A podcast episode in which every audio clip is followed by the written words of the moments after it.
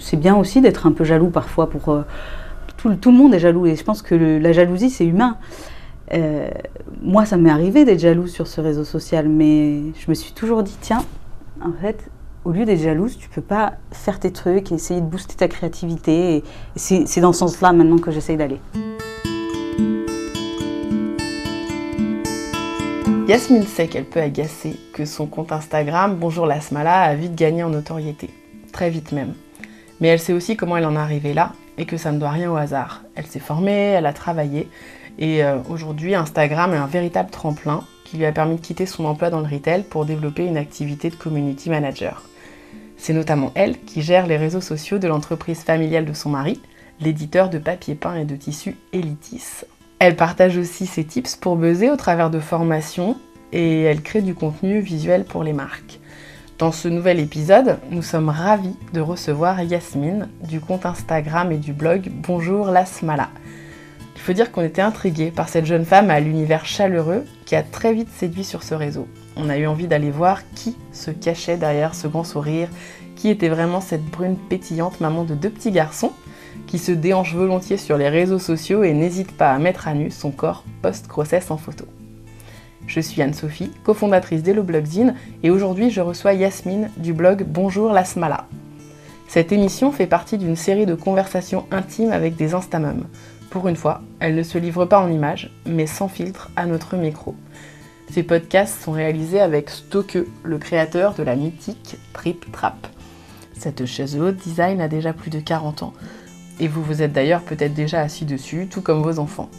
Avec Yasmine, nous allons parler de déco, de son parcours qui n'a rien de linéaire, de son rapport au corps, notamment après ses deux grossesses, de la danse, mais aussi de la manière dont elle se sert d'Instagram, et elle partagera d'ailleurs avec nous quelques-unes de ses astuces. Vous êtes sur Unplugged, le podcast par Hello Blogzine qui invite les influenceurs à parler sans filtre de leur vie on et offline.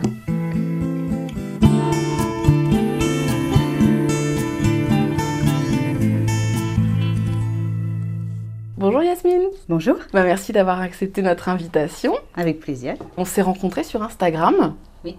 Je crois que tu avais utilisé le hashtag Bienvenue chez moi qu'on a, qu'on a créé euh, pour partager en fait les photos euh, des gens qui ont un univers euh, qu'on aime bien, voire même plus.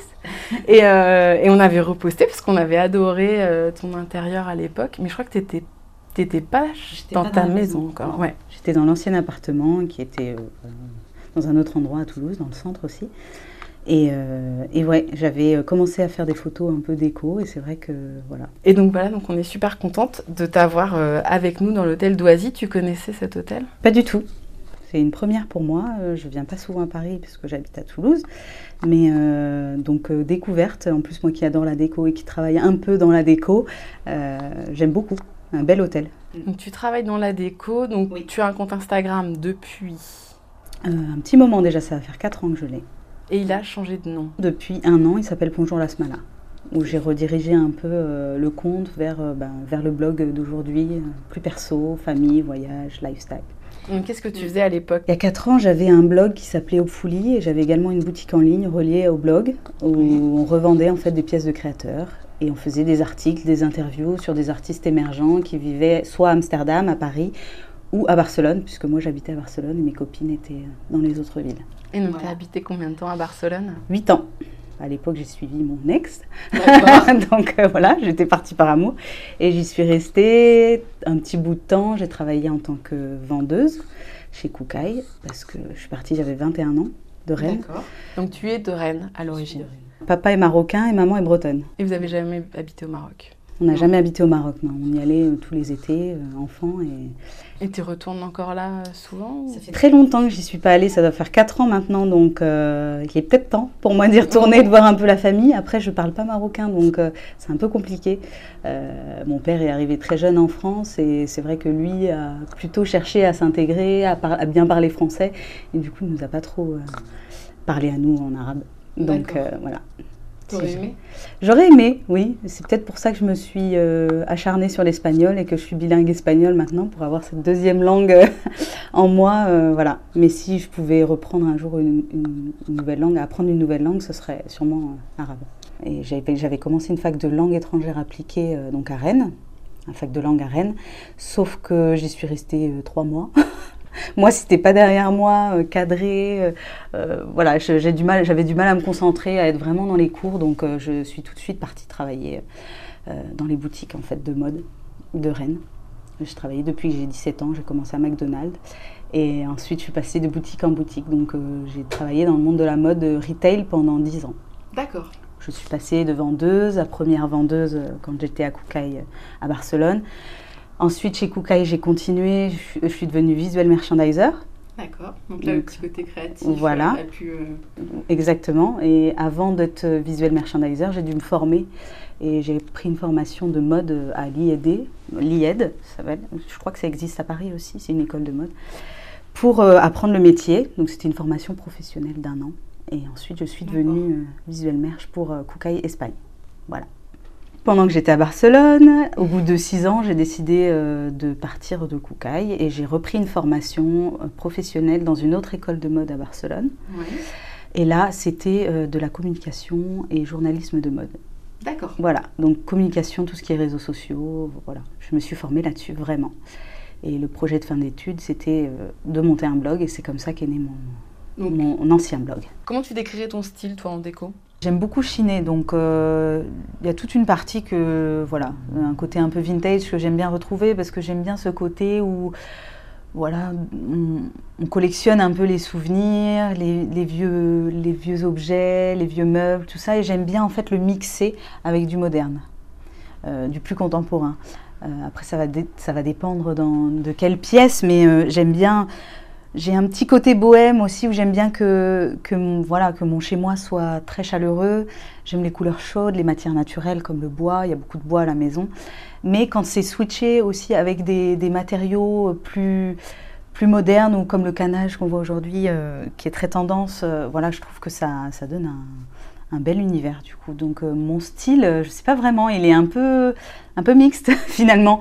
Donc voilà, il y a un peu de tout, un peu de vintage, un peu de euh, ouais, de bohème. Euh, je m'inspire aussi beaucoup de, voilà, d'endroits comme des hôtels à Toulouse ou des, lieux à Formentera, par exemple. Notre, notre, petit salon extérieur, c'est un peu de ça qu'on s'est inspiré. Euh, il y a aussi le rapport à mes origines marocaines qui font que j'aime bien mettre des petites touches, des petits bancs tressés ou des choses comme ça, des, plateaux dorés. Enfin voilà, c'est un mix. Voilà, quand je dis j'aime bien les chiner, etc., je, voilà, je, vais, je peux chiner des objets, de la vieille vaisselle, ça ne me dérange pas parce que je sais très bien que ces objets, je ne vais pas m'enlacer et qu'ils seront à la maison et que sinon, ils auront une deuxième vie si jamais. Donc euh, voilà, je trouve toujours quand même une place pour chaque objet.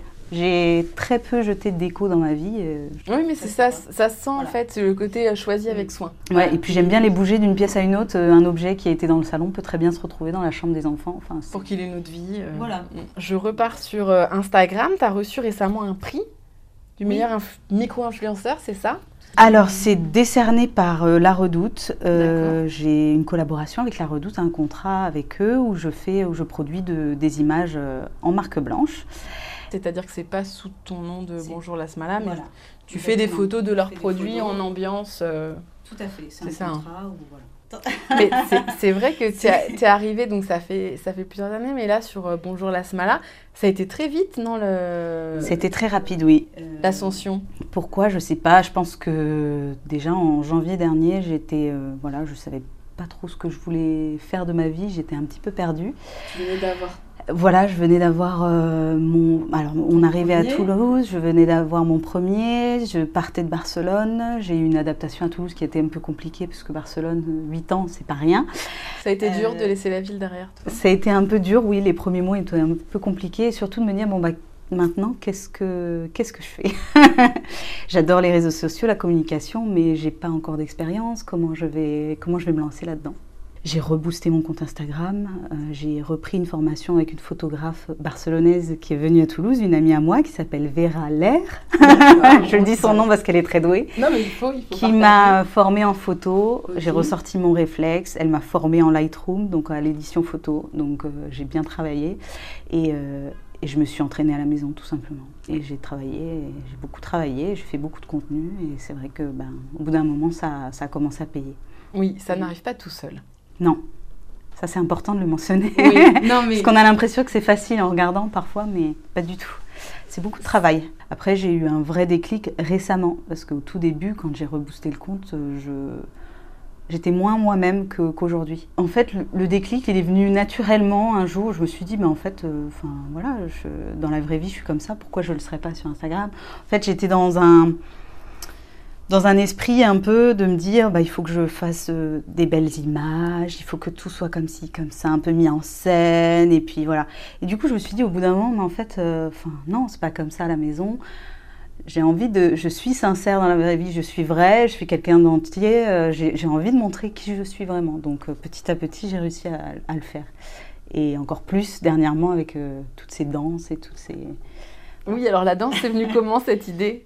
Un jour, je me suis dit, tiens, j'ai envie de danser. Je, me suis mise de la musique à la maison. Et je me suis lâchée, mais comme je le fais tout le temps en fait. J'ai toujours dansé, j'ai toujours adoré la danse, j'ai fait beaucoup de danse étant jeune. Et, et à la maison, ça a toujours été un peu mon défouloir, sauf que je l'avais jamais partagé en vidéo et je l'ai fait une fois, j'ai effacé, je l'ai fait une deuxième fois, j'ai effacé, et la troisième fois, j'ai publié et j'ai eu beaucoup de retours de waouh, nous aussi on danse à la maison, de gens qui s'identifiaient un peu à ce, côté un peu fou et, un peu euh, voilà dans le lâcher prise euh, par la danse. Donc euh, donc j'ai trouvé ça chouette et ça m'a motivé à continuer. Et les gens ont commencé à repartager leur danse à la maison et j'ai repartagé leur danse. Et, et c'est comme un peu une chaîne qui se continue et de la bonne humeur et surtout voilà, rester euh, positif quoi qu'il arrive. Donc euh, bon, après on a tous nos, petits moments down, mais euh, voilà, ce que j'ai envie de partager moi, c'est du positif sur, sur Instagram. Et alors justement, est-ce qu'il y a des choses que tu partagerais pas? Des choses que je partage moins, par exemple, c'est peut-être le visage de mes enfants, de moins en moins. Euh, parce qu'à un moment c'était beaucoup. et je me suis dit, mais en fait Yasmine, euh, ce que tu recherches c'est quoi? Et je me suis dit, non, j'ai envie de me retrouver en tant que femme, de retrouver ma créativité, de retrouver ben, ce que j'aime euh, faire. Donc peut-être voilà, reprendre un peu de céramique, enfin voilà, faire des choses qui me plaisent moi. Et c'est ce que j'ai envie de montrer aujourd'hui. Donc les enfants, moins Continuer, mais moins. puisque je fais quand même un blog famille et que en fait, enfin voilà, je j'aime ces moments-là avec mes enfants et j'aime voir euh, les autres enfants aussi, des, enfin, des personnes que je suis sur Instagram. Donc, euh, j'aime bien partager des photos de mes enfants, mais moins qu'avant. Donc du coup, tu, vous faites, euh, tu fais plus attention, tu es plus sur toi. Et alors justement par rapport à ça, euh, tu as une vraie démarche autour du créative, autour du corps des femmes. C'est que c'est un sujet qui, qui t'intéresse. C'est lié aux grossesses? C'est lié aux grossesses. Oui. Oui, c'est lié à ben, À la deuxième grossesse, en fait. Hein. La deuxième grossesse, quand j'ai eu Jules, donc euh, en janvier dernier, euh, j'ai fait une session euh, photo justement avec, avec Jules. Il était encore tout petit, il avait un mois. Une session photo avec une photographe qui s'appelle Morgane Malga. Et, et, je lui ai dit Est-ce que tu peux me prendre en photo, moi, mon ventre, vergeturé?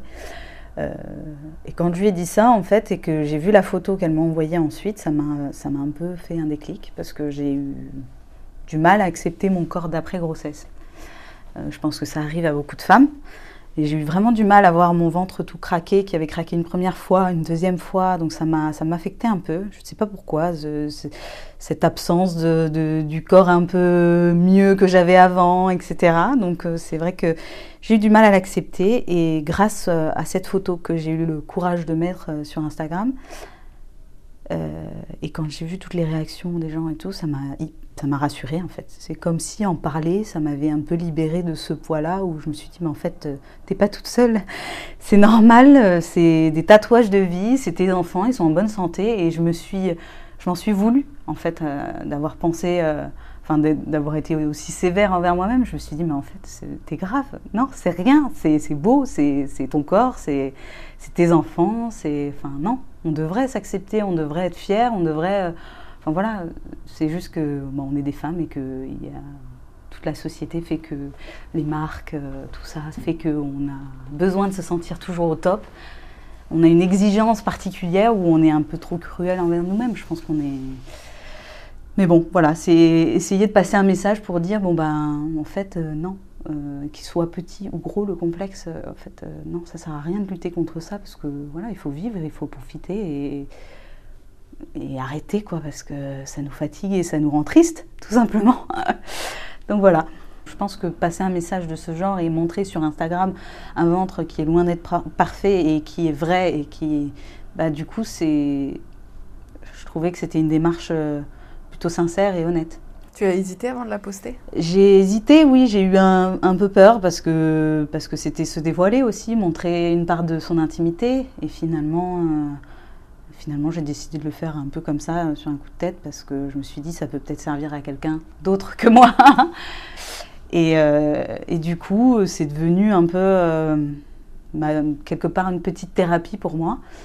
Et un peu de temps après, enfin quelques mois après, j'ai reposté une, photo de mon ventre euh, pour vous montrer l'évolution, dire quel produit j'utilisais pour atténuer un petit peu les vergetures et toujours continuer de passer ce message sur le corps. Et là, euh, récemment, euh, enfin, surtout en 2018, fin 2018, ça s'est encore plus défini dans le sens où voilà, j'ai décidé de faire une session, une session photo dédiée euh, au corps. Mais sauf que c'était pas un corps d'après grossesse, c'était deux femmes très différentes l'une de l'autre qui ont accepté de poser et de faire un duo que j'ai shooté à la maison. Et c'était vraiment une belle expérience. C'était très émouvant puisque quand elles ont vu les photos, elles, étaient, elles avaient vraiment les larmes aux yeux. Et elle se trouvait belle et, ça, moi, ça m'a, ça m'a fait du bien, quoi. C'est, c'est ça, c'est montrer aux femmes que finalement les autres les voient d'une autre manière, que elles, elles, sont très cruelles envers elles-mêmes, mais les, les autres nous voient d'une autre manière. Et depuis quelques mois, tu donnes des formations Instagram. Comment ça t'est venu cette idée? Alors l'idée, euh, c'était euh, une personne euh, qui avait fait, avec qui je faisais des photos à l'époque, qui s'appelle Manon Pello, qui est à Toulouse, qui est une photographe, qui un jour m'a dit Yasmine, pourquoi tu ne fais pas des formations Instagram puisque tu as l'air d'adorer ce, réseau social et t'en parles toujours de manière hyper passionnée. Je dis bah ouais, mais bon, j'ai un peu peur et tout ça. et puis finalement, elle m'a un peu poussée à le faire et c'est elle qui m'a ramené mon premier groupe euh, voilà, d'élèves, entre guillemets. Et euh, la première session a eu lieu à la maison et ça s'est très bien passé, j'ai adoré. C'était euh, surtout des personnes qui étaient dans le monde du mariage, wedding planner, tout ça. C'était vraiment très intéressant de rencontrer bah, d'autres milieux en fait. Et euh, ça s'est bien passé et on a continué, j'ai continué d'en faire euh, une, deux, trois, quatre, cinq, six. Et puis après, je suis partie à Paris, à Nantes et, et un peu partout. Donc euh, c'est chouette. Donc la prochaine session sera à partir de mars. Et depuis les deux dernières sessions, je collabore avec, une, avec Samantha. Samantha, elle a un blog de voyage qui s'appelle Vagabondance. D'accord. voilà. Et Samantha, elle propose une suite à ma formation Instagram qui est la photo. Donc euh, la photo avec son téléphone portable, avec comment prendre de jolies photos avec son smartphone. Donc en gros, les personnes qui veulent assister à Instagram plus photo, voilà, donc ils restent toute la journée. Les personnes qui font que Instagram le matin, que photo l'après-midi, donc c'est vraiment une formation complémentaire à la mienne. Et donc toi, la formation, elle est sur l'utilisation d'Instagram, les hashtags, les... la communauté. L'utilisation pure, mais des conseils aussi pour euh, faire remonter ses posts, des conseils euh, pour avoir un feed harmonieux, des conseils pour euh, fédérer une communauté. C'est assez vaste puisqu'elle dure trois heures, donc il y a beaucoup d'informations. D'accord. Et ton meilleur tips? Je pense que c'est avoir ce côté authentique qu'on ait euh, un attrait pour l'esthétisme ou non, l'important c'est de rester authentique et de parler avec le cœur en fait. Voilà, l'image est très importante. Donc faire un bon poste, c'est très important, d'avoir une belle image, une belle lumière. Ça fait tout et après la longueur de son poste, c'est-à-dire euh, dans son texte, il faut avoir une légende qui soit assez engageante et longue pour permettre à l'utilisateur de rester longtemps sur son poste. Ça, ça fait remonter une photo. D'accord. Ça, ce sera un de mes conseils. Alors, je sais plus, dans une de tes légendes, tu disais Instagram, il y a vraiment des trucs que j'adore, et il y a aussi des choses où il faut se méfier, ou qu'est-ce qui, c'est quoi selon toi? Poison, addiction, c'est quoi les dangers d'Instagram? Les dangers d'Instagram, il y en a plusieurs. Euh, les dangers, il y a euh, toujours euh, ce côté comparatif, ce comparaison ah mais elle elle a fait ça donc euh, moi j'ai pas eu ça enfin on, sent, on, sent, beaucoup de, courses à qui aura la meilleure collaboration à qui euh, enfin il y a un petit truc malsain quand même là dedans après heureusement ça contrebalance avec euh, beaucoup de, de, respect. Enfin, c'est un réseau social de femmes aussi. Enfin, c'est normal. Voilà. C'est le côté aussi addictif, c'est compliqué puisque on passe beaucoup de temps sur son téléphone finalement. Euh, moi, il y a eu des phases où j'étais vraiment trop euh, sur mon téléphone. Là, ça y est, je commence à prendre du recul, mais c'est vrai qu'il y a des fois où c'est chronophage. C'est chronophage et on se sent, ça nous stresse, quoi. Donc euh, quand c'est comme ça, il faut vraiment réussir à prendre du recul et à se dire oh, on se recentre, c'est pas la vie, on se recentre sur la nôtre. Et il faut pas avoir peur de le dire, c'est vrai, hein, ça, ça n'arrive pas à certaines personnes qui ont vraiment une distance avec le réseau, mais ça arrive à d'autres, ça peut arriver. Donc toi, tu arrives à, Tu déconnectes à quel moment? Tu te forces? Il y a des moments où tu dis non, là... Euh, ouais, j'essaie de faire gaffe, bah, surtout quand je suis avec les enfants, je... Voilà. J'essaie de m'en éloigner. Là, ce que j'aimerais faire, ce que j'arrive pas à faire encore, c'est un peu couper mon téléphone à partir de 21h, 22h, me dire stop, quoi. Parce que c'est toujours là où je regarde le plus. Tu es devant un film, euh, Netflix ou quoi, et puis en même temps, tu as ton téléphone à côté, tu check. Voilà. C'est un peu le vice. Et est-ce que le fait que euh, tu aies une ascension quand même assez rapide, tu as conscience que ça puisse agacer certaines personnes? Non, on me l'a jamais dit, mais je vois bien qu'il y a des personnes qui me suivent moins ou qui me suivent en sous-marin, qui sont là euh, sans vraiment commenter ou liker, mais qui me suivent euh, pour voir un peu ce que je vais faire ou ce que je compte faire. Ou... Je trouve ça dommage, mais, euh, mais bon, après, chacun est comme il est aussi. Enfin, on ne peut pas contrer. Je pense que c'est bien aussi d'être un peu jaloux parfois. Pour, tout, tout, le monde est jaloux et je pense que la jalousie, c'est humain. Euh, moi, ça m'est arrivé d'être jalouse sur ce réseau social, mais je me suis toujours dit, tiens, en fait, au lieu d'être jalouse, tu peux pas faire tes trucs et essayer de booster ta créativité. Et c'est dans ce sens-là maintenant que j'essaye d'aller. Pourquoi je suis jalouse de cette personne? Mais parce que cette personne, je l'admire et que j'aime ce qu'elle fait. Alors du coup, je vais faire mon truc aussi qui me rend heureux et qui m'épanouit. Et voilà. Et c'est aujourd'hui, c'est ce que j'arrive un peu à faire. Et je suis épanouie, dans le contenu que je partage parce que c'est vraiment moi en fait. Voilà. Et c'est pareil, le fait de te mettre en avant, t'as pas peur que euh, certains se disent ah elle est un peu narcissique ou non non parce que Instagram c'est un réseau social qui prime l'humain mm. les gens ont besoin de voir des visages ont besoin de bah, de s'identifier et, moi j'adore la mode donc le moyen de montrer des looks c'est de me montrer moi j'adore la danse donc euh, le, moyen de montrer des, des danses c'est en dansant.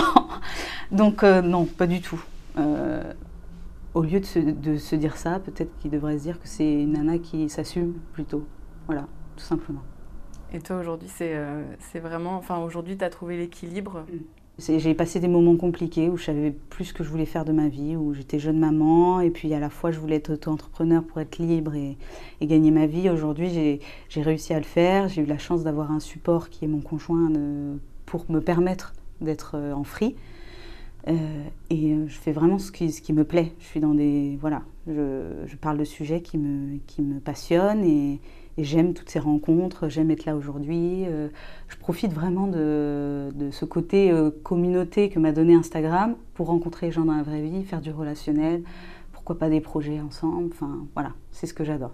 J'ai besoin d'un équilibre entre ma vie indépendante de femme et, de, voilà, de faire mes projets et ce côté maman où, voilà, j'ai besoin des deux. Il y a des femmes qui adorent être avec leurs enfants et, c'est génial.